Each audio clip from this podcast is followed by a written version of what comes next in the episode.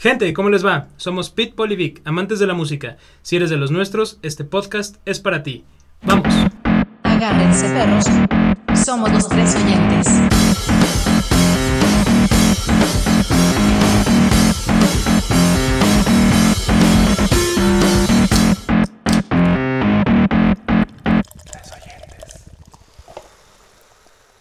¿Qué tal oyentes? ¿Cómo les va? El día de hoy les vamos a platicar. Pues ahora sí va a ser una plática más, digamos, más fluida, más, más nosotros, más nosotros así cotorreando, platicando pues de nuestras bandas favoritas. Este, pues ya sea de diferentes géneros, ya sea rock, metal, lo que sea, pero nuestras bandas favoritas. De pop, de folk, de polka, todo. De todo lo que sea. Tradicional. que ya dijimos que sí regional. nos gusta más el metal, pero no por eso nada más vamos a hablar de metal. O sí, Ah, pues Pero- no. No, no sé. pues Pero no, lo o sea, es pues, nuestra opinión personal sobre de las bandas que creemos que por algo son nuestras favoritas, ya sea pues por lo, lo que sea. Exacto. Nuestra Sí, aquí opinión ya es, personal. ahora sí que como dicen, en gustos se rompen géneros. Ojalá que eso también les pueda servir de alguna recomendación a, a alguno de nuestros oyentes. Eh, pero pues ahora sí que independientemente de lo que queremos es pues platicar de, de lo que las canciones que nos gustan, las bandas que nos gustan, eh, y, y etcétera, ¿no? Sí. Entonces, pues, ¿por qué no? A ver, Paul, ¿por qué no empiezas con...? No, no digo, no vamos a... eh, Bueno, como disclaimer, no vamos a hablar en orden porque creo que sería un poquito complicado. Pero, ¿cuál sería la primera que quieres, de la que quieres platicar? Híjole, Qué difícil. qué difícil. No venía preparado. Y ese, esas anotaciones que traes. ¿Cuáles? No, pues yo creo que así, al menos bandas emblemáticas que me han marcado a mí desde siempre o que desde años me gustan. La primera que podría mencionar, bueno, pues sí tiene que ser de, de, de rock metal, porque pues, ¿por qué no? Claro. Yo creo que Trivium, uh, buenísima. Trivium, banda, pues ¿cómo se puede considerar como Trivium, pues Ajá. es este metal... metal puro, no? la definición del metal. No, Porque pues... es medio, medio heavy metal también. Yo ¿no? creo que Y- también... Es que tiene varios... Hasta como También, metal. co- eh, como depende de la, metal también, sí, porque de la época, ¿no? también es Porque rough metal porque... O sea, tiene como varios géneros. Depende también la época de Trivium de que estemos hablando. Sí. porque sí han ido cambiando. De hecho, a mí por eso Trivium, ahorita ya estoy en un punto donde puedo escuchar cualquiera de sus discos y me gustan. Me encantaban, pero sobremanera antes del disco blanco, el eh, no me acuerdo cómo se llama. Sí, sí, sí, sí. Y todavía cuando salió el disco de ay, que es como una araña, eh, ¿cómo se llama? Ah, el... Algo de War. No, el... Ah, sí. No, lo estoy confundiendo. Sí, ya sé cuál. Es que no me acuerdo. Bueno, pero hasta ese disco no había canción que no me gustara de ellos, pero después sacan este álbum eh, blanco, no me acuerdo cómo se llamaba, y sí, la verdad fue como ah, No, ¿qué es pero esto? tiene buenas. Pues ahí está No, la de y- Until the World Was... No, ya es lo que te digo. Ya ahorita, después de. Les volví a dar chance porque literal le- los dejé de escuchar. Y no como por castigarlos, ni mucho menos. Simplemente ya. Ya me quedaba yo con. O sea, los dejé de escuchar lo nuevo. Sí. Me quedaba con este disco que les digo. O sea, hasta ese disco escuchaba todo. Por ejemplo, el Shogun es de mis discos favoritos de toda la vida. Pero ya no los volví a escuchar. Y cuando fuimos a verlos al Domination, bueno, que Ah, vino el sí. Domination y que estaban, dije, no manches, no, que tú va ni Trivium. fuiste. ¿O sí ¿Cómo fuiste? no? Sí, fue en el que nos Sí, quedamos. No, pero fuiste a ver otra banda, ¿no? No, sí estaba ahí, nomás que nosotros éramos ah, a preferente. a otra. Ah, Ah, sí, sí, sí, ustedes eran fresas y no a los golpes, pero, pero yo sí estuve ahí en Trivium y, y para ese concierto eh, me puse a escuchar un poquito de, del disco que traían en ese momento. No, pero sabes Y- que también joyita que adquirieron el baterista. Sí. Ah, sí. Me acuerdo mucho de, de ese festival. Platícales la anécdota. Era de que ya sabíamos que traía nuevo baterista y todo, pero no lo conocíamos de, de vista. Físicamente, pues. Físicamente. Es de que se sube así, tal cual. Es que está bien escuincle, bueno, estaba. No, todavía está, no sé, ha Pues de tener como joven. 20 algo bajos. Era de que se sube y hasta casi Pablo acá dice, no, ya baje, no es escuincle, que no sé lo que Ah, sí, hace". porque además se ve que está como chaparrita, así. Digo, en general, la mayoría de los de los de Trivium pues, son más grandes de edad, de tamaño y todo. Sí. Entonces tú ves así como un chaparrito flaquito, El niño. Jiffy no parece, pero está gigantesco ese Sí. Como está muy flaquito, pero sí mide casi dos metros, ¿no? Pues igual Sí. que el, Sí, el otro que sí se- guitarro. sí se ve que está. Entonces, tú los esperas así, ¿no? Como pues más metaleros acá, pues, grandes. Y ves a alguien así como más chaparrito, más flaquito y notoriamente más joven que está en la batería y, y nosotros así como, ya quiten ese niño que ya, va, que ya va a salir Trivium. Y cátedra que dio. Y cátedra que Te dio cayó de que resultó con que era las él. qué Y bueno. sí, no, qué bueno y, y estoy orgulloso porque No, y, fue la verdad, a, partir de yo haberlos visto ahí en vivo, o sea, y escuchando las rolas, no de ese disco blanco, porque a la fecha, o sea, ya, ya me gusta, pero también no tanto. Pero escuchando ya lo más nuevo y, o sea, de los discos que yo ya no había escuchado tanto, fue como, no, sí lo tengo que volver a escuchar. Y ya retomé como el gusto por, por esa banda. Yo la- con la canción que me voy mucho en vivo, eh, nunca me había nunca los había visto así en vivo ni en videos así, pero sí había visto sus videos promocionales de, de los sencillos y todo eso. Pero es de que ya cuando sacan su última canción, que es la de In Waves, Uh, que sí. pues obviamente que hasta el vocalista te dice, no, pues que todos abajo. In Como Waves". todos agachados. Todos Sí, agachados, y ya en el In Waves, no, pues todos brincan y A todo. mí me encantó que en el de México dijo en olas. Eh, Ah, sí, sí, sí. Y así se aventaba todos los coros. En lugar de decir in waves, decía en olas.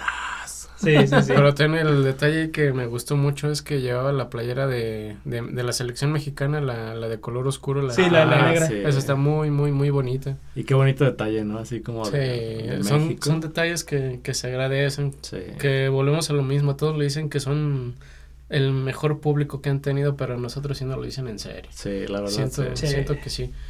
Pues yo también coincido contigo, son una de mis bandas, pues incluso pues favoritas.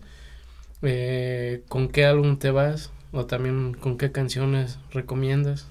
Pues yo no los ubico así tal cual álbum por álbum. O sea, como que he escuchado de todas. Y bueno, la de In Waves, pues es de las más eh, famosas y favoritas que, que tengo yo. Pero hay otras como la que ya mencionábamos, la de ah, Until the World Was Cold, que es un poquito ligeramente más balada, por así decirlo. Pero que, que no se queda atrás, o sea, sí trae como todo. Incluso del nuevo disco, eh, bueno, ¿sí es el nuevo? ¿El que salió el 2020? El, El de What ah, the Men Dead No, Say. ya sé No, ya salió nuevo, el de nuevo. In the Court of the Dragon. Ujú. Sí, fíjate, ni Y lo ese tan disco sí se, pero se pasaron. Que el que, el que tú dices, el de What the Dead Men Say, Ajá. ese disco no manches, y me, me fascinó de principio a fin. A mí también me ese gustó sí. y sobre todo la que es como la principal, ¿no? La de What the Dead Men Say.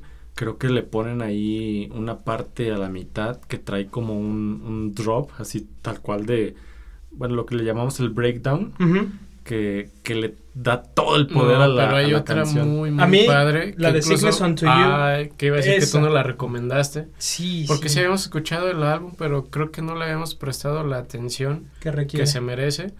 Y nos pusiste, este- es que escúchenla. No, el solo que trae. Sí, Oh, el solo, aparte tiene un breakdown muy bueno. La verdad, sí, de ese, ese disco sí eh, fue donde venían en, la- en la gira de Domination, si no Ujú. recuerdo, fue cuando dije, a ver, voy a escucharlo. No, me, me encantó de principio a fin. Yo en lo personal me voy con la época más del 2005 de Trivium. De los primeros. ¿no? Con el, el, de hecho, el segundo disco, el Ascendancy, para mí es un Es discazazo. Ah, sí, de ahí, ¿es donde está la de Crusade? Sí. No, no, ese es, de- ese es el otro disco, el de The Crusade. Ah, claro, sí. De hecho, ese disco me gusta mucho porque es como, como que un homenaje al trash metal, porque sí Ajá. es más trashero. Sí. De hecho, esa, la de Crusade, es instrumental, ni siquiera lleva voz. Sí, ¿no? Y tiene unos solos bien virtuosos. Y Por ejemplo, el primer disco. Eh, no, no es el primero. Ah, estoy confundiéndolos. el sí, primer perdón. disco es el Ember to Inferno.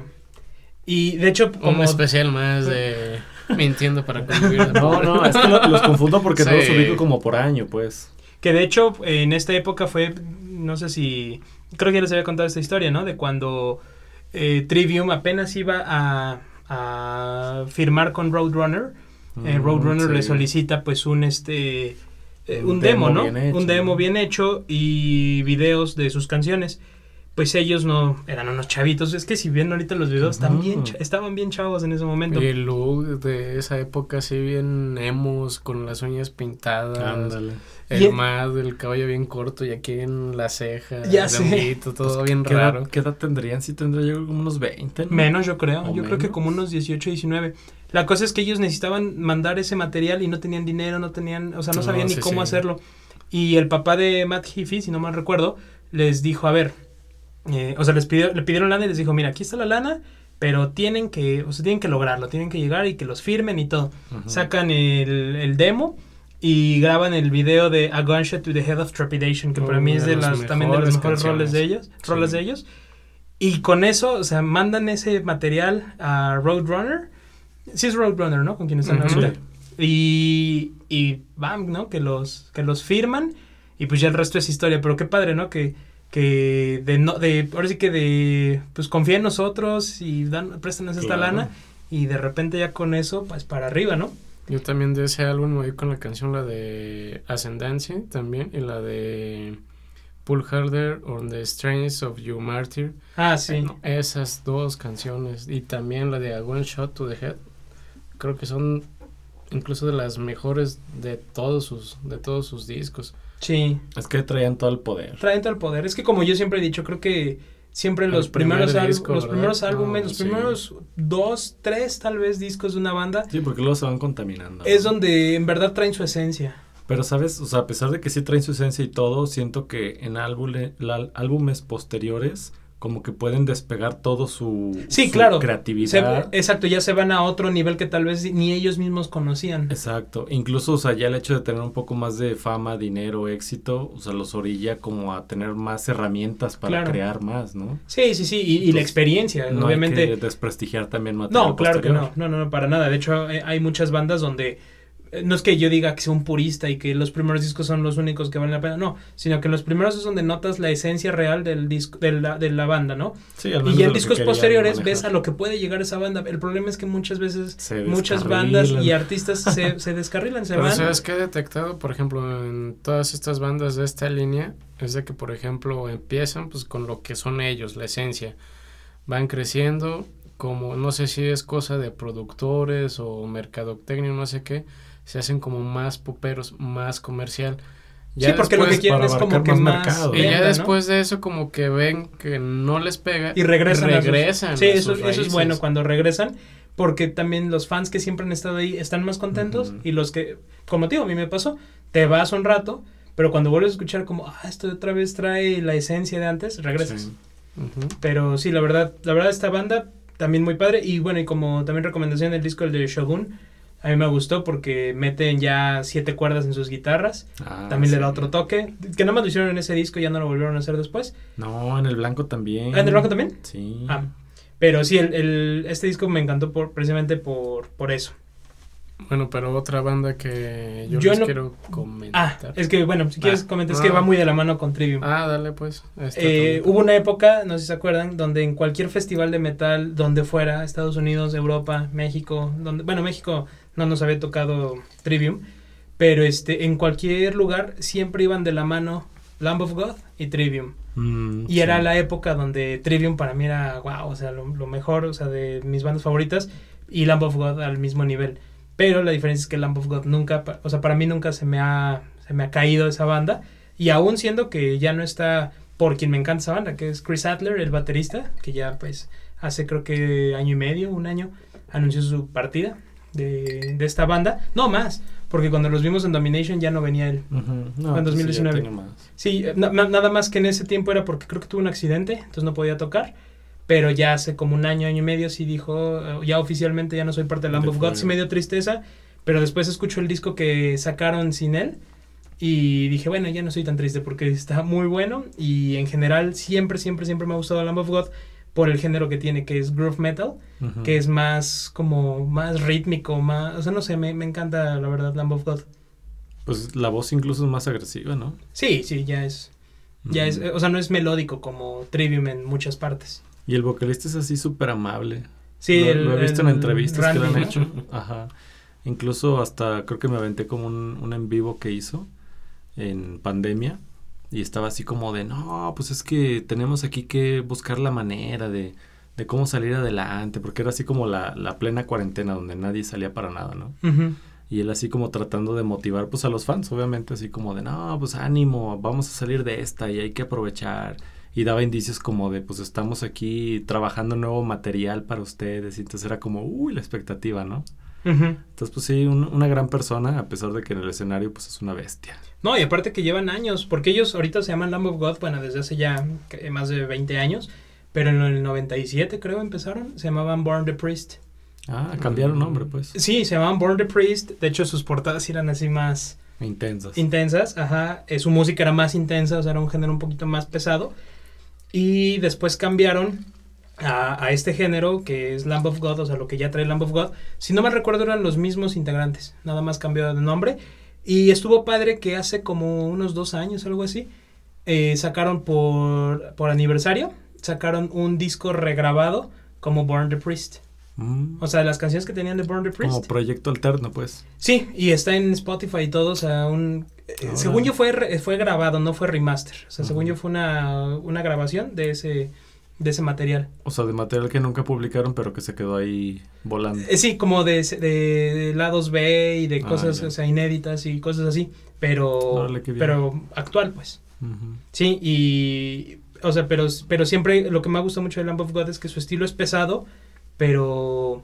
O sea, no sé cómo definirlo, porque no es melódico, pero tiene, tiene, tiene muy buenas tonadas, muy buenos riffs, muy, muy buena, o sea, muy buena música en general. Y algo que me encanta es del baterista de Chris Adler, que creo que ya lo había comentado, que él aprendió a tocar primero guitarra. Entonces, pues ya ven que en la guitarra de metal se utiliza mucho los caballitos, ¿no? El tiquitín, tiquitín. Sí. Y entonces él, eh, pues ahora sí que Lo traspasa. la, traspasa esa técnica de galopeo, pero a los pies en la batería. Entonces sus ritmos son muy padres porque son este, diferentes. Eso es lo que para mí le da el toque perfecto a esta banda. No, pues sí, algo único que alguien más no pudo haber aportado quizá, ¿no? Sí, ¿Algún álbum que te vaya, Speed, de Lamb of God? pues yo creo que todos, pero el álbum que más me ha gustado yo creo es el Sacrament. Es el álbum donde viene, vienen canciones como Walk With Me in Hell, eh, Redneck. Redneck, ¿no? Uh, ¿se acuerdan del sí. video de la fiesta de cumpleaños? Eh, entonces tiene, tiene, mu- tiene muchas canciones como muy famosas, muy, muy este, conocidas. Es un álbum del 2006 y creo que para mí es como... De hecho fue, creo que fue ese en el año, no me acuerdo si fue ahí o en el 2004, que también es otro muy buen disco, el Ashes of the Wake, donde los conocí y de ahí para adelante, ahora sí que de ahí empecé a escuchar sus discos previos y de ahí año con año cuando van sacando disco, eh, Ujú. siempre, siempre estoy ahí escuchándolos. No quedan mal, pues. Sí, no, pa- para mí no, no quedan mal. Y aún con, con el cambio de alineación, eh, el disco que sacaron que se llama Lamb of God, que salió en el 2020, eh, buenísimo. No, pues muy bien. Sí, lo recomiendo 100%. Pues sí, a ver. Ahora sí, ¿cuál perdón, Vic, la que- banda que querías? No, ya que no, te pues interrumpí. no. Bueno, Ya entonces yo.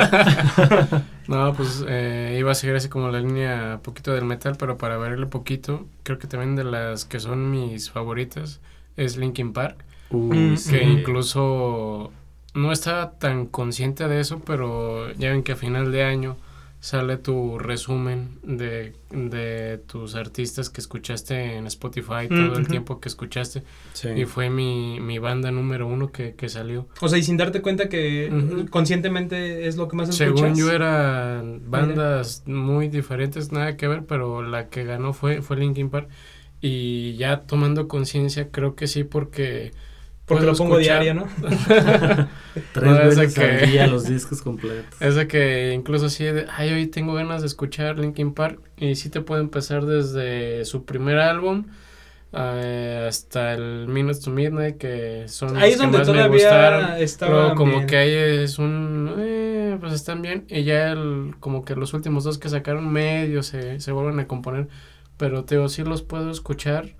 Es de que se acaba uno, pongo el otro, completito, se acaba uno. No, para mí lo que es el completito. Hybrid Theory, que es el, el primer disco de Linkin Sí. Park, es una obra maestra y me encanta, lo escucho, pues no, no tanto, pero sí muy, o sea, sí seguido, pues sí, sí, sí me pongo a escucharlo porque sí me gusta de principio a fin, aparte para mí personalmente fue como de mis primeros acercamientos al metal, entonces sí, la verdad sí le tengo cariño, me pero para mí mucho- no- está lejos, lejos, lejos de ser de mis bandas favoritas. Con eso de, por ejemplo, me recuerda mucho la, la primaria, secundaria. Creo Sí, que sí. también como es que, que es la época también, maneja ¿no? como que el tema, pues digamos, de, de la nostalgia, ¿no? Sí, que te, exacto. que te Ujú. recuerda toda A mí esa- por eso esa también me, me recuerda mucho esa época, la banda que también era como muy eh, muy de contemporánea de Linkin Park, Limp Bizkit. Mm, También en Ah, esos años sí. pegaba muchísimo. También, pero yo sí prefiero mil veces Linkin Park que Limp Bizkit. No, creo que, creo que yo no te podría decir que una más que la otra. He escuchado más a Linkin Park, pero Limp Bizkit también me gusta mucho. Pues yo también lo recuerdo de la época y hay canciones que me gustan, pero definitivamente Linkin Park tiene un lugar más especial en mi corazón. Yo Mm. también creo que de los primeros álbumes son los buenos. Creo que me voy con el de Meteora. Mm, también era muy Creo bueno. que con ese álbum. Y también en vivo el que tienen el Live in Texas. Texas, ¿no? sí. Ah, Ese sí, está, ese está padre, sí. muy, muy, muy, muy bueno. Y pues trae lo de los dos discos que creo que más me gustan. El Sí, Live es in como Theory el y el Greatest Hits, pero Ajá. en vivo. ¿verdad? Yo siento que a esta banda lo que le pasó fue lo que, lo que platicamos al inicio del episodio. Que hay bandas que en sus primeros discos vienen con todo y de repente se empiezan a, ahora sí que a, a perder un poco en la línea.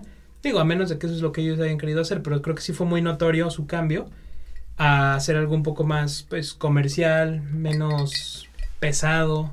Pero pues pasa como dijimos de, de Slayer, ¿no? De que después del Raining Blood, o sea, ya superar Ya las expectativas de un después. Pero superdisco. como que cambiaron mucho, ¿no? El género, creo yo. No, más bien, o sea, no era tan fácil manejar un disco que tuviera tantos éxitos. Pero por ejemplo, el, el Meteora, la verdad, hizo un muy buen trabajo ah, después del Hybrid Theory. Sí. Minutes to Midnight ya se empezaba a notar como la que se decantaban más a lo comercial. O sí, solo que fuera lo que decimos, ¿no? Pues por abarcar más mercado, te expandes un poco, luego regresas. Pero, no sé, incluso a mí los discos como más pop de Linkin Park también me gustan. Les voy a dar una oportunidad porque, o sea, sí he escuchado, por ejemplo, la de Waiting Till the End o algo así. No la de ¿Sí Indiana. se llama así? No, eh, sí, sí, sí, es una de, de ya de sus discos más, más recientes, bueno, recientes entre comillas, pero esa, esa sí, sí me gustó bastante. Waiting for the End, perdón.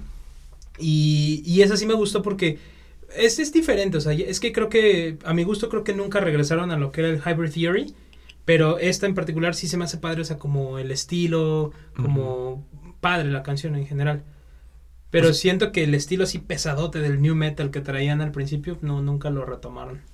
Pues no, y a pesar de que pues fueron precursores, ¿no? En ese Sí. estilo también. Que, que ya les había dicho que la analogía que yo veía, ¿sí se acuerdan, no? Ah, sí. Con, con el disco de, Cu- de Cubo, Sí, el primer Cubo. disco, Mm, que era como muy análogo a, al- a este disco de Hybrid Sí, Theory. por, por lo que mencionábamos del, del DJ y así como medio banda en rock y voz más agresiva.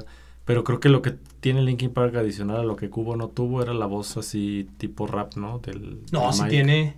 Pero así como Mm. voz, digamos, primaria, secundaria. Es que en, el primer disco de Cubo, por ejemplo, la de Lo que tus sueños cuentan, esa canción ti- tiene una parte rapeada y una Mm. parte limpia, como, o sea, no era, como, como bien dices, no era tan marcado. Pero Pero, yo- porque lo hacía el mismo vocalista, ¿no?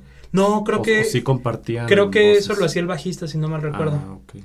El To- Toño Ruiz hacía una parte y el bajista, que no recuerdo el nombre, cantaba, este, bueno, como que rapeaba, si no mal recuerdo era el bajista. Mm, ya, ya. Pero ahorita, por ejemplo, que estamos hablando de álbumes más nuevos, incluso de los más nuevos, tengo así canciones que son hasta como hasta más favoritas que de los primeros.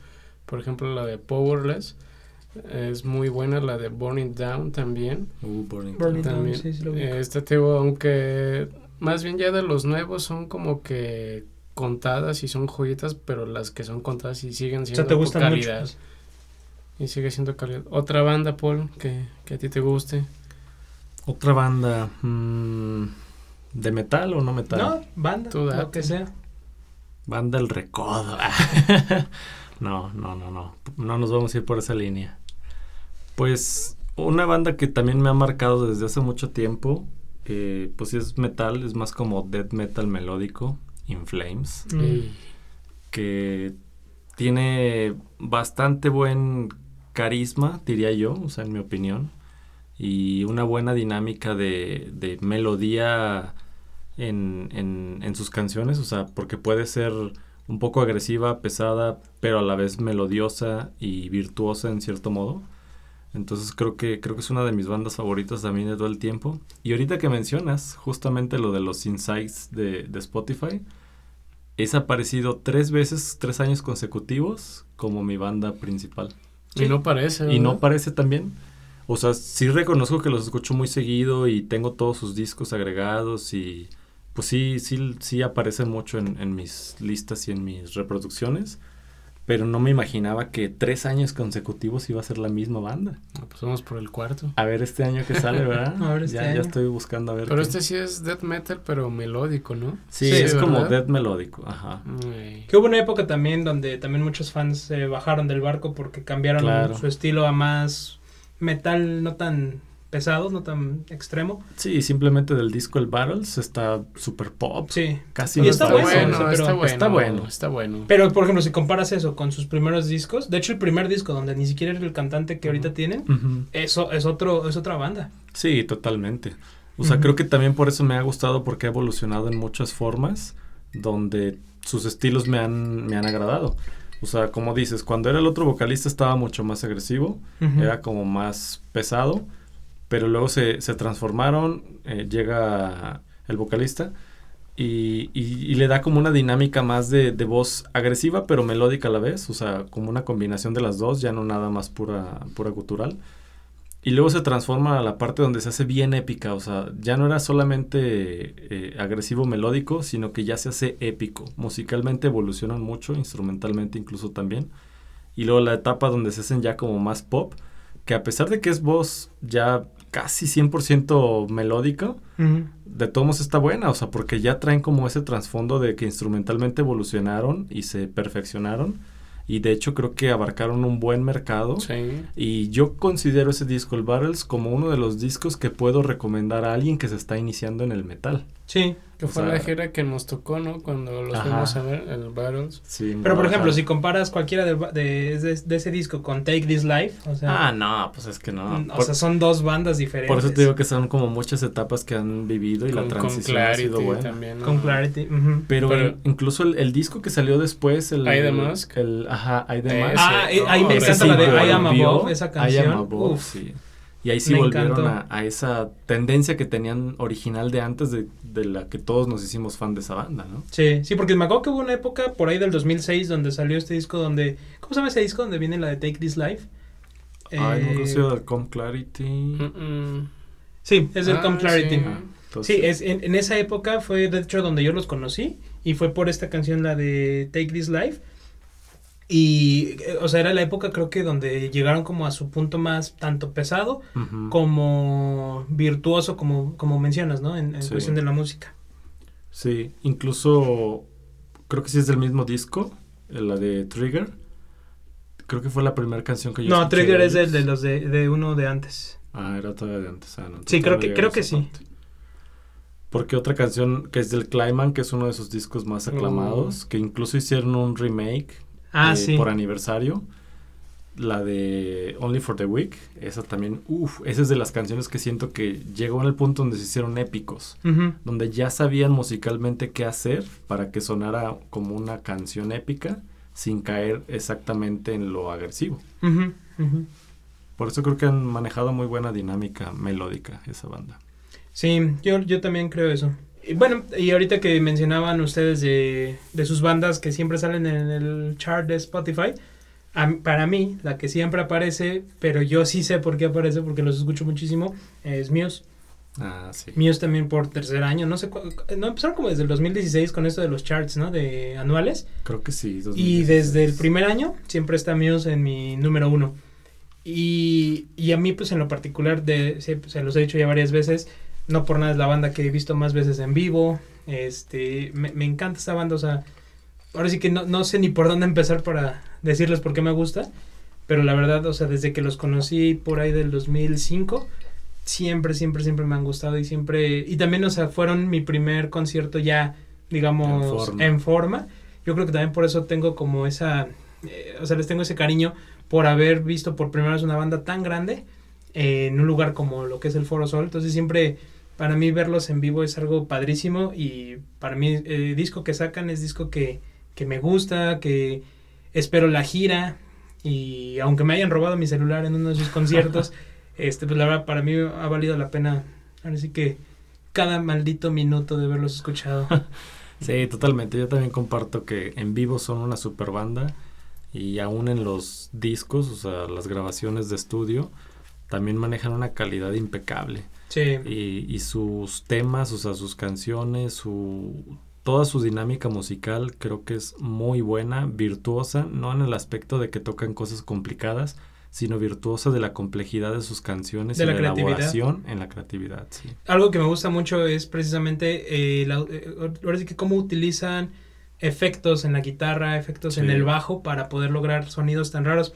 Y no sé si vieron, este, bueno, ya ven que el último disco que sacaron eh, es muy como ochentero, como synthwave, Eh, todo sí eso. me gustó mucho ese estilo. Ese está muy padre ese estilo. Y ahora, por lo, por, no sé, conmemorando qué, eh, no sé si la película eh, Volver al Futuro tendrá algún aniversario ahorita este importante, pero hicieron una colaboración con la, gui- la guitarra Mason, Manson, Manson, que es las guitarras que utiliza este Matt Bellamy, hizo una colaboración con Matt Bellamy y con Volver al Futuro, supongo que por esta onda ochentera, y sacaron una guitarra como el DeLorean. Como el de Lorena. O sea, del color del DeLorean. Ah, así así como- de aluminio, plateada, Ah, así. ya. Órale. Es una edición limitada y no sé qué, qué valor tenga, supongo que bastante elevado. Pero es la guitarra, no sé si lo ubican, la que tiene un controlador MIDI de Es- una pantalla es como, táctil. Ándale, como la pantalla, ¿no? Donde Ujú. haces efectos ahí No, extraños. sí. Está, está- está muy padre está muy y padre. las fotos, o sea, los- el, el anuncio pues es Matt Bellamy vestido como, Marty como McFly. Marty McFly Órale. saliendo del DeLorean y con la guitarra este pues, así como que te das cuenta que es del DeLorean. No sé si es por aniversario de la película o por algo del DeLorean porque no sé bien con quién está la alianza, pero piensas en DeLorean y piensas en rápido en, Sí. en- Rápido y Furioso. qué ¿Qué? Discúlpate. en Volver al Futuro. Pero siempre, o sea, sí, no sé con quién es exactamente la alianza, pero está padre como que la remembranza de los ochentas. Que Claro. fíjense, ahorita yo haciendo memoria, eh, creo que fue mi último concierto. Ahora sí que antes del Sí, COVID. y a mí también. No, ¿Por yo qué el fue? corona que ya Ah, tú sí, tú sí habías ido al ¿Qué Corona. fue como en octubre, noviembre? No, fue octubre. en 5 de octubre de octubre. 2019. Sí, ¿ve? Sí, Sí, de octubre. ¿O cuatro? No, sí creo que fue el Sí, cuatro. alguno, cuatro o cinco, no me acuerdo, pero sí fue en Pero 2019. ya prácticamente la fecha, dos años y sin concierto, ya hace Sí. falta. De hecho, Oye, pues sí. nosotros sí teníamos otro concierto, el de Ramstein en 2020, pero se fue hasta el 2022. no inventes. Pero la verdad ese yo no esperaba que se hiciera. O sea, Mm. desde que salió lo del COVID, sí dije, nah, esto lo van a posponer. Lo triste es que la, años". la venta se hizo un año antes, o sea, todavía el COVID ni sonaba, ni, ni sabíamos que era eso. No, ya estaba en puerta, Sí. pues los compramos en enero los boletos. Ah, y en marzo sí, quebró pero todo, pero ya, Todavía ya no había era países algo, que ya estaba Sí, todavía no era algo que llegara tan... a Pero o sea, los compraron ¿no? en el México, al menos. 19, era para el 20 y se pospuso hasta el 22. O sea, lo compramos, como dice Pablo, creo que sí en enero del Ah. 2020, o sea, empezando Ey, 2020. pero era finales de ese año. del- Era en septiembre. octubre. Mm. No, septiembre. Octubre, Apostamos. apostamos. Órale. Juega. Aquí con los oyentes de testigo, era en septiembre. Pero apuesten antes de que busquen. Ah, sí. ¿Qué vas a apostar? Un tarro de chela. Un, un tarro de chela. Dos. Yo, el, ga- El Ay, pierdes, ah, sí, sí. también uno para ti. Sí, Sí. gane quien gane, yo voy a tener tarot también. Septiembre del 2020 iba a ser. Y Ok. luego lo movieron al 21 de Octubre primero de 2022. Foro Sol, Ramsey en América está. O sea, ah, yo sí. compré los boletos. Aquí dice, yo estoy en la página de Ticketmaster. De, no, pero del 2019, digo del 2020, cuando iban a ser. Ah, tú quieres. Ah, la- pero según yo nada más lo recorrieron un año. Pero en- al recorrer el año se recorrió el mes. Ah, mira, sí. Ah, ya. nos ganamos una chelas. No, porque yo chévere. decía de la fecha No, del no, 2022. Ah, aquí está grabado, aquí hay evidencia. Bueno, no, que, de todos modos te regalo una cerveza. No te Bueno, preocupes. gracias. Acuérdate. Por Pero sí, se cambió, o sea, se movió literal dos años. Porque dijimos, Ajá. es que en 2021 obviamente no se va a poder. Y no, pues ya. Sí, no, pues. O sea, hubiera sido hace unos días y, bueno, unas semanas y no se hubiera podido tampoco. y lo malo es de que ahí sí fue como cambio de un año, un año, un año, y pues mira, ya van a ser tres. Dos. Dos. Ah, bueno, sí, ¿verdad? Porque estamos jugando ya mucho con los números. Es que siempre ese 2019, 2020, Sí. siempre es como año Como fue perdido. Sí, ¿no? como que el 2020 fue Todo de chocolate difuso. y no pasó nada, no, no importó. En Bueno, fin. pero Pero bueno, ya regresando de esta a- apuesta. De, sí, o sea, ese, ese era el concierto que nos iba a tocar ver. Que de hecho para mí Ramstein eh, no los considero de mis bandas favoritas, pero sí se me hace muy padre ver la trayectoria que han llevado y que siguen siendo los mismos integrantes, no han cambiado en, desde el noventa y tantos que empezaron. Sí. Y, y, y sobre todo por lo que yo moría por verlos en vivo, bueno, y sigo muriendo por verlos en vivo, por ver todo su espectáculo Claro. de pirotecnia y Sí, de pues ya como todo, en todo lo que episodios pasados les ha platicado que a mí ya, ya me ha tocado Ah, verlos sí, ya y vale tocó, mucho, mucho la pena verlos. Incluso también me quedé con ganas, creo que vinieron aquí a México, no me acuerdo qué playa, no sé, creo que Vallarta. una Vallarta para para fin año de año. Para ¿verdad? fin de Sí. año. No me acuerdo en qué año, pero sí. Hubiera estado muy, muy padre. Me acuerdo que yo Pero tenía yo un siempre amigo- pensé que así como que Ramstein de playa, no, como que el estilo no da. Yo también, o sea, como que no se me antojaba, pero yo creo que hubiera estado padre. Pues o sea, sí. el hecho de por recibir, la anécdota, por la de anécdota, recibir por la cualquier año nuevo en un concierto, yo creo que Y en Eso la sí está playa y metal. Pues sí, hubiera, sí. estado, hubiera estado interesante.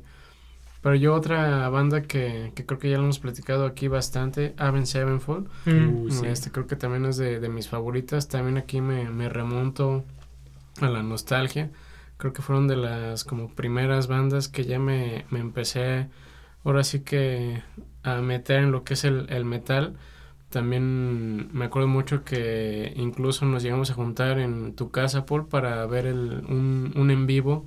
Pues creo que es el primero que Ah, tienen. sí, el, Live in Elvis, sí. Ajá, ese. eso está muy bueno. Y también, pues me acuerdo mucho que incluso ahí me empezó a gustar, eh, ahora sí que el instrumento que es la batería, lo que tocaba Rev, ¿no? Era... Sí, una inspiración. Ujú. Sí. Y ya como que me, me nació, ahora sí que el querer tocar. Obviamente, pues me gustan sus canciones, tratas de seguirlas, co- como que sí puedes, como que no. Pero ya el, el último baterista que tienen, ya seguir la batería que él trae. No, el que trae. No, es- ya, pero estudiado de años Sí, y sí, y además ya tiene mucha técnica. Sí. O sea, ya Sí, le es más, mucho más técnica. técnico. o sea, y sí le dio otro, otro sonido a Avenged. Sí. No, no creo, a mí, en lo personal no creo que sea un mejor sonido. O sea, me gustaba más la época de, de Rev. Pero es muy bueno el, el sonido que, que traen Sí. con, con este cuate. Es que siento que con él como que aprovecharon para todos aplicarse, ponerse las pilas y se hicieron más técnicos todos. Sí, Entonces todas las canciones son ya más complejas, ya son más elaboradas, más pensadas. Y antes era más como de la creatividad, ¿no? Lo que se nos ocurre, lo que nos nace en el momento. Y pues más como de pues, su estilo del- de, la época pues de jóvenes. También empezaron a los 18, 19 también años. chavos, sí. Y ahorita pues ya como quiera ya son personas más adultas, ¿no? Entonces van evolucionando, pero sí yo también concuerdo contigo. No, y que aparte es una banda que lleva años, o sea, su primer disco Claro. es del 90 y algo, ¿no? 99 creo. Del 2000, creo que sí salió directamente en el 2000. No, del 2000 ya es el negro, ¿no? No, o sea, ellos se formaron como banda en el 99 Ah. y ya el, el primero, el morado que Sí. Something de Seven Trumpets Es, ajá. salió ya en, Ah, en ya, el ya. dos-mil, pero que sí ahí traen un estilo más emo, ¿no? Más Ujú. metalcore. Sí, como, pues sí, como más metalcore, exacto. Ujú. Pero sí, yo también los recuerdo mucho por la nostalgia de, de que los escuchábamos en la prepa. Sí. Sí. Y las vivencias que teníamos de escuchándolos, porque pues era como nuestra banda favorita que acabamos de descubrir. Era y de que salíamos a cualquier lado y ponía sus discos Sí, y todo. íbamos en el carro y escuchando. Yo cuando me remonto a esos tiempos me acuerdo de Bad Country. Uh, sí. Creo que esa, esa rola definió una época, o sea, grande de mi vida. Fue la primera que yo escuché de ellos. Sí, porque, o sea, e- era muy diferente a todo lo que yo había escuchado hasta, el mom- hasta ese momento. Me, me gustó muchísimo y, y a la fecha, pues, sigo amando esa canción. A mí, a mí fíjate que con esa canción me atrapó el solo de guitarra que hacen como la dupla entre Sí. Sinister y Saki. Que hacen como que uno hace una parte, el otro hace la armonía y se contestan y, y, pues viéndolo en el, en el video como pues como en- uno es zurdo, entonces se ponen de espaldas y Ah, es como un la- la espejo. V, Sí, ¿no? sí, sí. Ajá, que es como espejeado y, y se ve padrísimo y con eso me, me compraron en cuanto a su estilo. Sí, sí, sí. Y pues hasta su ideología, su forma así como de, de vivir la vida en la época, pues estaban jóvenes, nosotros también estábamos jóvenes. Sí, como que... Entonces estaba, estaba interesante. ¿no? que el ejemplo que queríamos, ¿no? Así como que... Sí, la, Pero- la vida rockstar. Exacto. Digo, y hasta la fecha también pues me han, me han durado y todavía sigue siendo de mis bandas favoritas, totalmente. Sí, yo no las considero de mis bandas favoritas, pero no porque no me gusta. Siento que como que su estilo de aquellos tiempos me encantó y lo nuevo me gusta, pero tampoco es mi, o sea, lo que más me ha gustado de ellos. Pero lo que sí, verlos en vivo, aunque fue sin The Rev, sí fue algo muy, muy, muy padre para, para mí. Yo sí lo vi. Sí, a ti sí te tocó. Pero lo malo es Pues que no todos te... los bateristas te han tocado. Sí, todos de hecho, sí es cierto. Pero a ti no te tocó, o sea, te tocó como teloneros, ¿no? No te tocó en un Mm. concierto de ellos. Sí, no, era cuando le abrieron La a Metallica, Metallica, ¿no? en el Foro Sol. ¿Y si el- traían buen audio ellos? No era el óptimo, pero sí estaba bien. Ah, ok, aceptable. Aceptable, sí. O sea, Mm. sí valió la pena. Y para mí ya verlos en vivo cuando estábamos precisamente en esa época que te platico fue como lo máximo.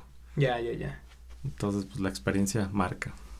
Mm, bueno, pues yo eh, de dos bandas de las que quiero hablar que son muy del estilo que son... No, vamos de una en una. No, Vamos es que, para, es que para mí son... O sea, no puedo poner No te aboraces. una o la otra. Eh, para mí es tanto Arctic Monkeys como Cage the Elephant, Mm, que son dos bandas pues de un estilo similar, cada quien a su manera y todo. Pero para mí esas dos bandas me han gustado mucho. Este, Cage the Elephant para mí es, eh, o sea, es una banda muy especial.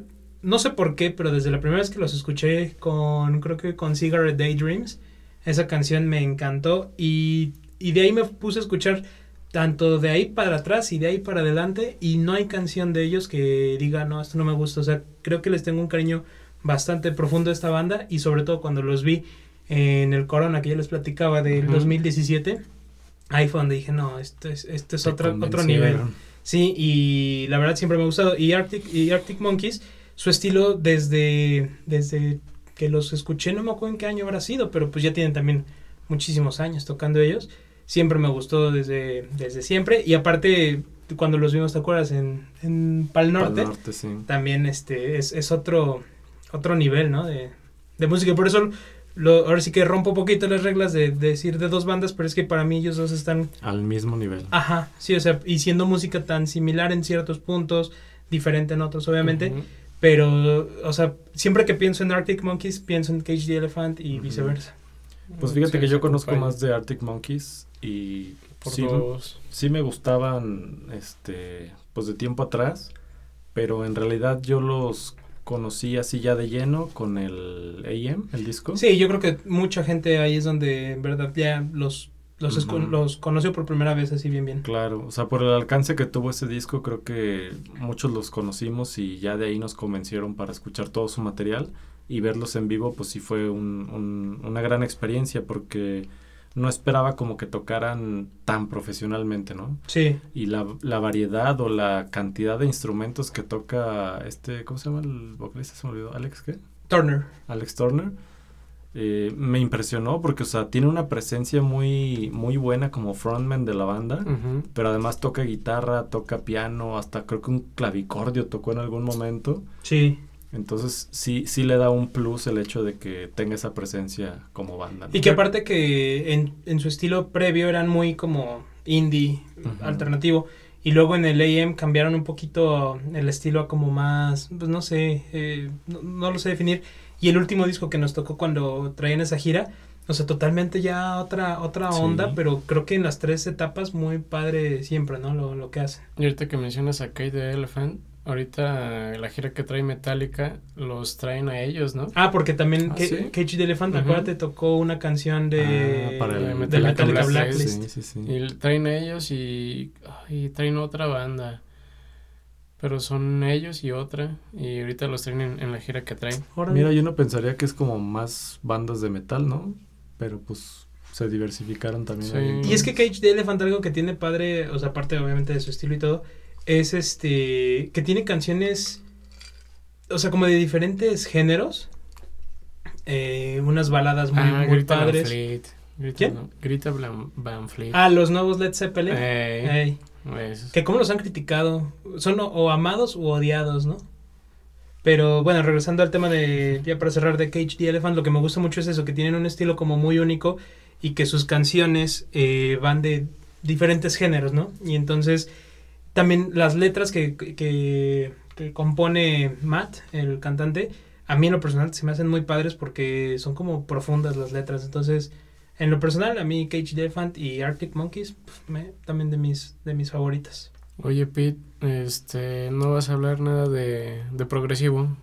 Me está sorprendiendo. Pues sí quisiera, pero no sé si es momento. Suéltate, tú suéltate. Bueno, Para pues, la otra ronda, espérate. ¿Y tú? ¿Qué otra banda? ¿Qué otra banda? ¿Que yo? Sí. Ah, ah, pues que como de la línea medio indie, de la línea metal, pues de la que te guste. Pop, folclórico, polka. Alejandro ver, una, a ver una Fernández. polka. Ah, pues Alejandro Fernández, claro que sí. Sí, sí ¿Eso no nos es gusta. polka? No, no, es que mencionó que Alejandro Fernández. Pues a mí la verdad Alejandro Fernández sí me gusta mucho su estilo.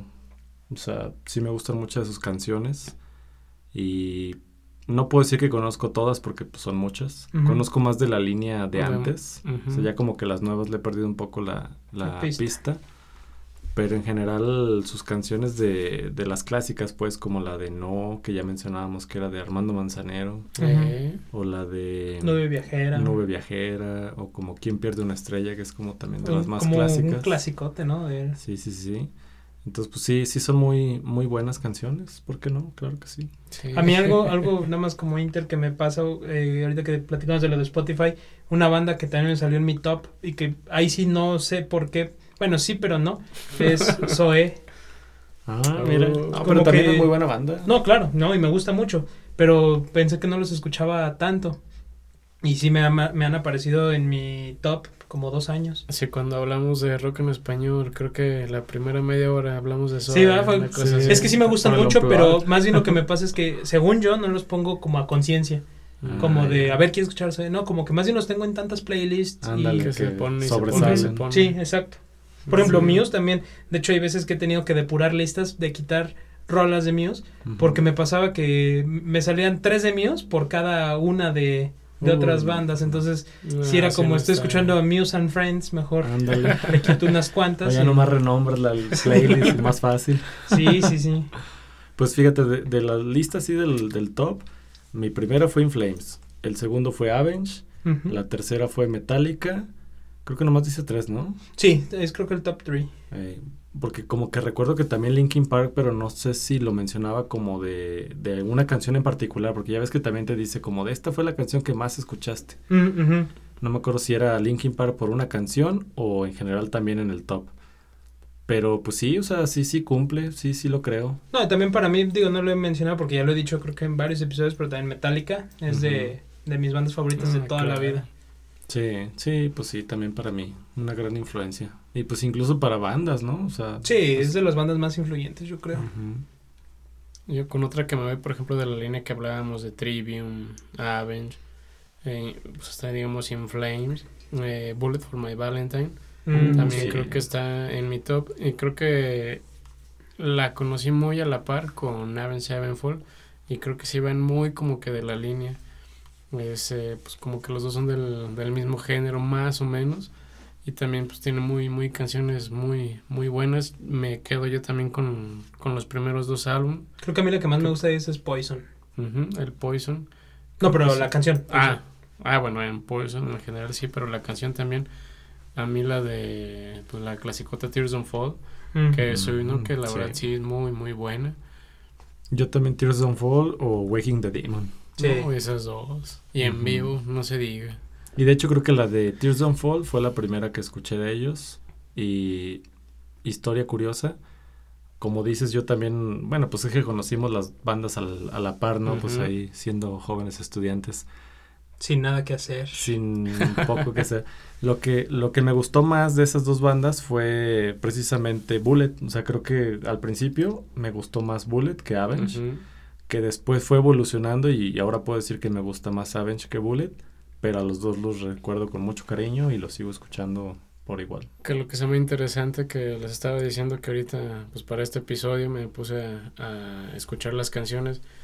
Yo creyéndome fan de Bullet, ni supe que ahorita estamos a, creo que fueron como cuatro días que salió ese nuevo álbum. Yo ni enterado, ni, ni por aquí me había pasado. Y también pasó como que lo mismo, digamos, como de In Flames, que venía de una línea, se hizo medio comercial y ya con este nuevo álbum como que retomaron la, la línea que traían. Es Sí, que sí. Bullet sí tuvo como una etapa media Oscura. oscura, ¿no? Sí, como que sí se perdieron. Creo que todavía y- está el disco el de Fever, ¿no? Eh, Todavía Sí, fue el todavía, tercero, ¿no? todavía, Ajá. Todavía estaba bien. Pero me acuerdo que de unas manos con un corazón, uno Ah, ese, blanco. na- ese nadie lo quiere. Es que sí, ahí fue donde... Sí. Y Creo que algo tienen por los eso le discos perdimos la pista ahí, blancos ¿no? en el metal. Ándale. Nos quedamos ya nomás con lo que conocíamos y ya no pelábamos el material nuevo. Sí, y de que me, pre- me preguntabas de progresivo, pues yo creo que, o sea, para mí un género que me fascina es el metal progresivo en general y una de las bandas que más me han gustado, eh, o sea, aparte de clásicas como Dream Theater, que siempre me ha gustado, que de hecho también acaban de sacar nuevo disco hace un par de semanas. Sí. Sí, este, no me acuerdo cómo se llama, pero es Haken. Eh, Mm. esa banda yo también se las he recomendado. sí. Es una banda este de metal progresivo que yo conocí, de hecho, gracias a, a mi primo, que es muy fan de, de la música de, o sea, del progresivo en general, y me invitó a un concierto que hubo en Ciudad de México hace, ¿qué será? Como en 2017, yo creo. 2018 tal vez. Y era un concierto especial, o sea, estuvo padre, porque iba Mike Portnoy, baterista, ahora sí que Por idolatrado excelencia. por todos los amantes del progresivo. Sí. Eh, iba él este, con su banda, no con Sons of Apollo, no me acuerdo con- es que tiene varias bandas, no me acuerdo con qué banda iba. Iba también la banda de su hijo, de Max Portnoy, la de Next to Known, creo que se llama la banda. Y este y también iba Haken. Ahí, y yo ya conocía a Haken porque mi, mi primo me lo recomendó, me decía escúchalos. Y este, y sí, los escuché, me encantó. Y cuando los vi en vivo, sí dije, no, no, no, este es otra cosa, y es otro nivel. Y aparte me gusta que el tecladista de esta banda, si no me recuerdo, es de Guadalajara. Entonces, también, Mm, este, sí. como, o sea, la banda creo que es inglesa, no me Ah, acuerdo. caray. Y, y el tecladista que toca, pero increíble, este, era de, de Guadalajara. Y hay una canción que se llama 1985 tal cual.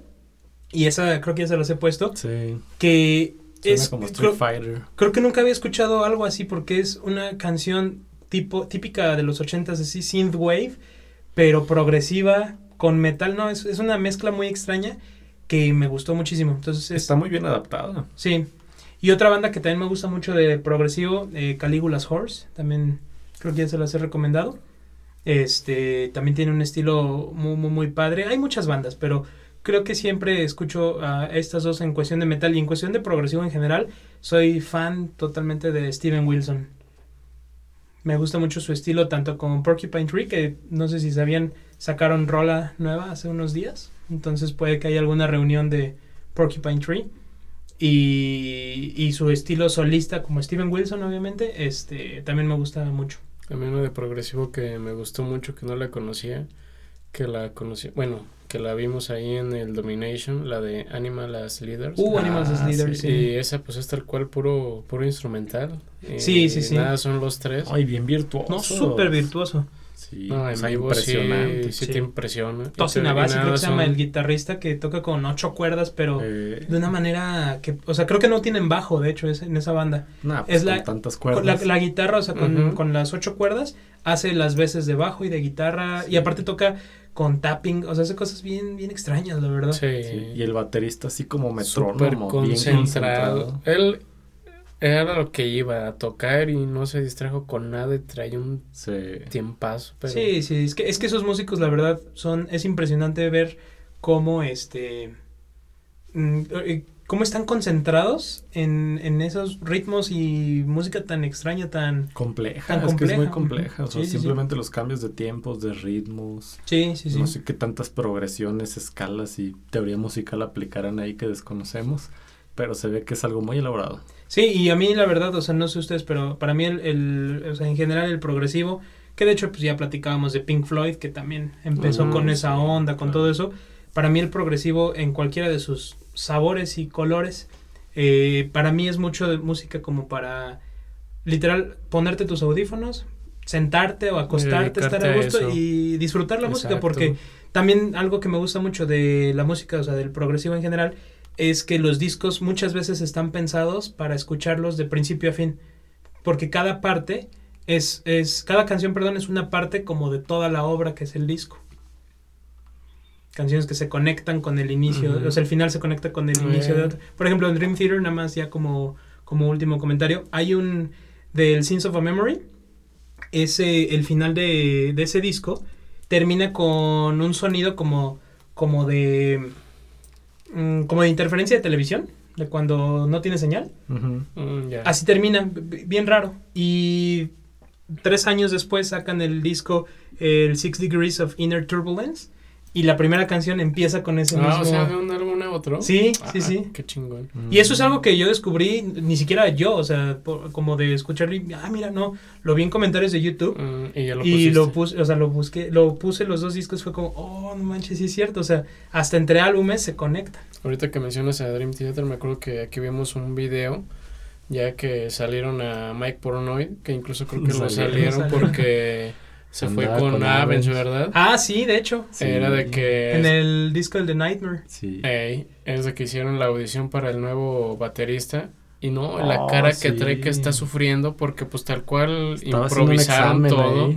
y pues era con Petrucci y todos ellos pues y ellos ya que, que se conocen de años y saben el, el ritmo que traen y él de nuevo de entrando trae Sí, se le ve la cara así como nomás viendo los de lo estoy haciendo Ay, bien, sí, sí, sí, sí, vamos bien, le cambio. y no, luego ellos sigo. así de verdad le cambian el ritmo bien diferente, van lento, luego súper rápido, Sí. luego lento y... Que a mí, pues, se- a mí eso es algo que no me gustó cuando metieron a Mangini. Ay, pero pues cualquiera que hubieran metido no te hubiera gustado. Pues sí, no, la neta no. Entonces, pues ya. El Pero- nombre es lo de menos. Pero es que Mangini lo que, o sea, pero es que creo que, o sea, Mangini es muy bueno, pero creo que había bateristas con mucho más feeling, que era lo que tenía eh, Mike Portnoy, Pues, porque Mangini es muy técnico y es una máquina de ritmos, o sea, es impresionante cómo toca, no digo que no sea bueno, pero le falta esa esencia humana de, como esa de- esencia humana. sí, pues de- en la música de darle sentimiento, ¿no? claro. Eh, a mi gusto, ahora sí que cada quien. Puede ser. Pero pues también reemplazarlo por alguien así hubiera estado complicado. Che. En fin. Pues bueno, pues volviendo a, a- a bandas que nos gustan así bastante y cambiando un poquito ya no en progresivo. Una que siempre me ha gustado y Belanova. hasta la fecha. Siempre. No, iba a decirles de los de la guitarra de Lolo. Miranda. Miranda, ni, te, ni sabes cómo se llama. Mentí para convivir otra vez. Eso se- ahorita que lo dicen, no me acuerdo, creo que salí- estaban en el cor- en el Pal Norte, ¿no? Ay, no me acuerdo. Creo que sí. ¿Por sí, no lo sea, fuimos a ver? Sí, Ya de sé. gente. Pues a mí me sorprendió, es que festivales. creo que fue en el, No creo que fue en el. Pal Norte que estaba Miranda, pero no me acuerdo en qué año. No, pues, No sé si, si en el que fuiste tú también o al que fui yo solo. Bueno, pero Bueno, ¿cómo lo ibas a con decir, otras personas. joven? Pues Por- yo, yo quería mencionar a Guns N' Roses, que Mm. ha sido una de mis bandas también favoritas desde que era, pues, niño, literal. Y que pues ya haberlos visto en vivo también ya fue como de cumplir esa parte que necesitaba hacer en mi vida. Sí. Sobre todo por la oportunidad de que se volvieron a reunir cuando pues era algo que ya no se veía o no se esperaba, ¿no? Entonces creo que sí ha sido una de mis bandas favoritas. Me quedo definitivamente con el material de antes, no obviamente con el último disco y que desde entonces no han sacado. Y la única canción que sacaron pues nada que ver con Ah, lo sí, que la que era. sacaron hace poco, ¿no? Sí, No, a mí no Pero- me gustó nada. No, pero, Pero que no, esa para mí- canción como que retomaron algo de trabajo que ya tenían antes, ¿no? sí, del Chinese Democracy sacaron material que ya tenían grabado y lo Ah, complementaron. Qué bueno y- que no lo sacaron. Bueno, ¿para qué lo sacan? Pues sí, pero tantos, pero fíjate, tantos años el Chinese Democracy es que del 94, una cosa No, así. Chinese Democracy es del 2008, algo así, pero está gra- o sea, trae material Ujú. grabado desde los noventas. Ah, o sea, sí es como una compilación de, de varias cosas. Pues. Sí, sí, sí. Pues fíjate, tantos años después de sacarlo este año, pues ya para qué. Mejor ya hubieran sacado material de de veras. Pero yo en vivo ya, ya nada más espero que toquen las canciones que conocemos, porque pues material nuevo no espero que hagan buen, buen trabajo. Sobre todo porque pues Axel Rose ya honestamente ya no canta. No, ya no. Pero Slash hace el la trabajo de los dos. Lo sigue haciendo. Incluso también en unas giras creo que se había, le había pasado algo en la pierna, ¿no? Que incluso hasta traía la pierna y toda enyesada y todo y sentado Ah, pues y se, la rompió, se- ¿no? se fracturó la Ay. pierna por volver a las giras ya gordote. Pues como Dave Grohl, que también dio un brinco, no sé qué, y se cae y se rompe la pierna. Y, literal, pues, así fue a que lo enyesaran y les dijo, aguántenme, ahorita regreso. y literal regresó sí. y, y, y se aventó todo el concierto. Déjame echar unas tres pastillitas bien fuertes. Que ahí es donde luego se ve la calidad de artistas, ¿no? Porque hay otros, ya sea género pop o hasta reggaetón, que porque está lloviendo, no, no, ya, ya no salgo y se Sí, cancela y sí. ya. Incluso, pues Billie Eilish, que ya habíamos mencionado también, a- había cancelado conciertos nomás porque pues le daba literal ansiedad. Era como de, Mm. no, pues no, no me siento bien ahorita, me da ansiedad salir al público y pues ahí disculpen, pero se cancela. Y es que de hecho, por ejemplo, ese Dave Grohl, la verdad, es, es un tipazo en, en, en general. También ahorita que mencionaba, no, no me acordé de decirlo, de Cage the Elephant. Cuando iban empezando los de Cage the Elephant, este, venían de teloneros de Foo Fighters. Y el baterista de Cage the Elephant tuvo apendicitis, creo. Entonces no, se, no, no podía tocar. Ay, y se- y se tocó. la aventó Dave Grohl. oh. O sea, se aventó Dave Grohl las rolas de Cage the Elephant como baterista. Y luego, luego se aventó todas las rolas de Foo Fighters. Fíjate, ahí es donde tienes que tener una calidad de músico para desquitar y conocer bien a la banda, ¿no? Sí. Que de hecho, para mí, Foo Fighters, si este episodio lo estuviéramos haciendo hace unos años, como en 2015. Estaría en tu Estaría top en mi 10. top, pero siento que decayó. O sea, y eso que los fui a ver y es de mis conciertos que más me han gustado en, mi- en toda mi vida. Eh, los fui a ver en 2017. No, 2013. 2013 fui, creo. Pero después de ahí ya, cuando los vi en el Corona también me, gusta, me gustaron, pero ya era la época donde ya no me estaban gustando tanto. Y ya después de eso ya, o sea, lo que acaban de sacar hace poco sí no, no, no me gustó prácticamente nada. Pues que todo lo que sube tiene que bajar. Sí, y ese sí me dolió porque Y a veces pueden volver Foo a subir, Fighters a sí veces me, ya no. sí me encantaba. Y otra banda, o más bien dúo, que incluso ya le dedicamos un, un episodio, Daft Punk. Ah, yo también verdad, pensé, pero... Creo que tiene que estar aquí. Sí. po- También otro que ya sí. mencionamos. Royal pero- Blood, para mí es de Sí. mis bandas favoritas.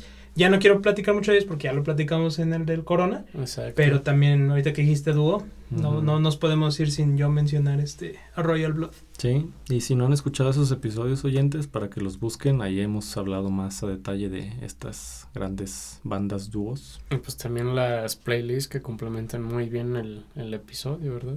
Sí, en También esta sí hay hay que poner, vamos a poner canciones ahora sí que en general de las que nos gusten, otras otras dos bandas que también no, no podemos no mencionar, bueno, por lo menos yo personalmente, Led Zeppelin y Rolling Stones, para mí son como dos pilares gigantescos para la música que tanto me gusta actualmente como que me ha influido en mis gustos, eh, que disfruto escucharlas, eh, cantarlas, todo.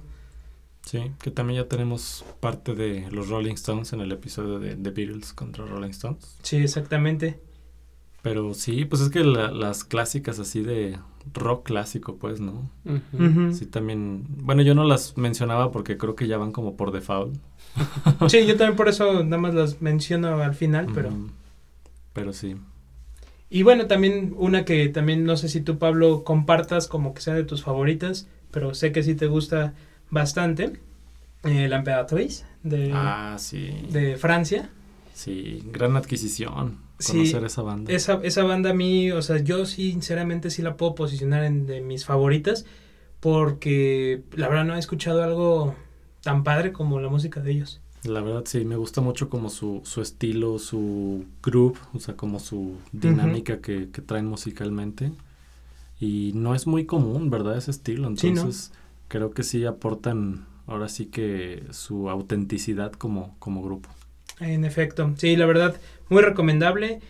Acaban de sacar hace poco, creo, ¿no? También este nuevo material. Eh, tristemente yo no los he podido ver en, vivo. De hecho, creo que ya lo había platicado que cuando fuimos al Domination, me enteré Que al día literalmente... siguiente estaba. no, ¿verdad? el día anterior. Ah, el día anterior. O sea, me enteré el día siguiente. O sea, Ah, fue esto, creo que el, el Domination era un sábado. sí. Yo llegué el viernes a Ciudad de México y ese día me enteré que el jueves Había tocado la Emperatriz en, en- creo que en el Condesa o no me acuerdo en cuál. Y ay, me dio muchísima tristeza porque Sí, dije, un día... estar me- ahí, Sí, porque aparte es una banda que me, me fascina, o sea, desde que los conocí, me gusta muchísimo su estilo y me hubiera encantado verlos en vivo. Sí, claro. Pero pues, se me fue. Pues el 2022 es nuestro año. Ay, ojalá que, que sí, ya, ya todo esto baje y podamos ir a todos los conciertos. Alguien que sí me encantaría ver alguna vez en vivo es Alter Bridge, pero pues nunca han venido a México, entonces creo que a ellos los tendría yo que ver en, pues, en otro país, literalmente. El 2022 es nuestro año, ya dije. Pero sí, también muy recomendable esa banda, que si no la conocen oyentes, también denle una checada. Pues ahí en la playlist. Ahí en la playlist ponemos algunos. Muy bien. Pues bueno, oyentes, ojalá hayan disfrutado este episodio de nuestras bandas favoritas, las que se nos fueron ocurriendo y las que ya tenemos un poco pensadas. Y pues no nos podemos limitar en simplemente las que aquí mencionamos, hay mucho más material, pero pues estas creo que son las que podemos decir que son las mejores. No, y si, y si fueron mencionadas, creo yo que es porque, o sea, en verdad nos gustan, ¿no? Porque creo que no, no podrías mencionar, no podrías pensar en bandas favoritas y no mencionar alguna que sabes que sí te gusta bastante, Sí, ¿no? claro. Pero sí, la lista es, esta es como una lista ya curada, porque la lista de nuestras bandas favoritas puede ser, o sea, mucho mayor. Sí, y de muchos otros géneros, ¿no? O sea, también no- ahorita nos enfocamos a lo mejor en algunos, con algunas variantes, pero, pero en general, pues hay, hay de todo, ¿no? Y eso es lo importante, que, que nos guste y que sigamos escuchando diferentes grupos, bandas, dúos de diferentes géneros, estilos, y enriquecernos cada día. Exactamente. Nosotros somos Pete Paul, Oye, Vic, y somos tres oyentes. Y tú que eres el cuarto oyente, búscanos en nuestras redes sociales como tres oyentes.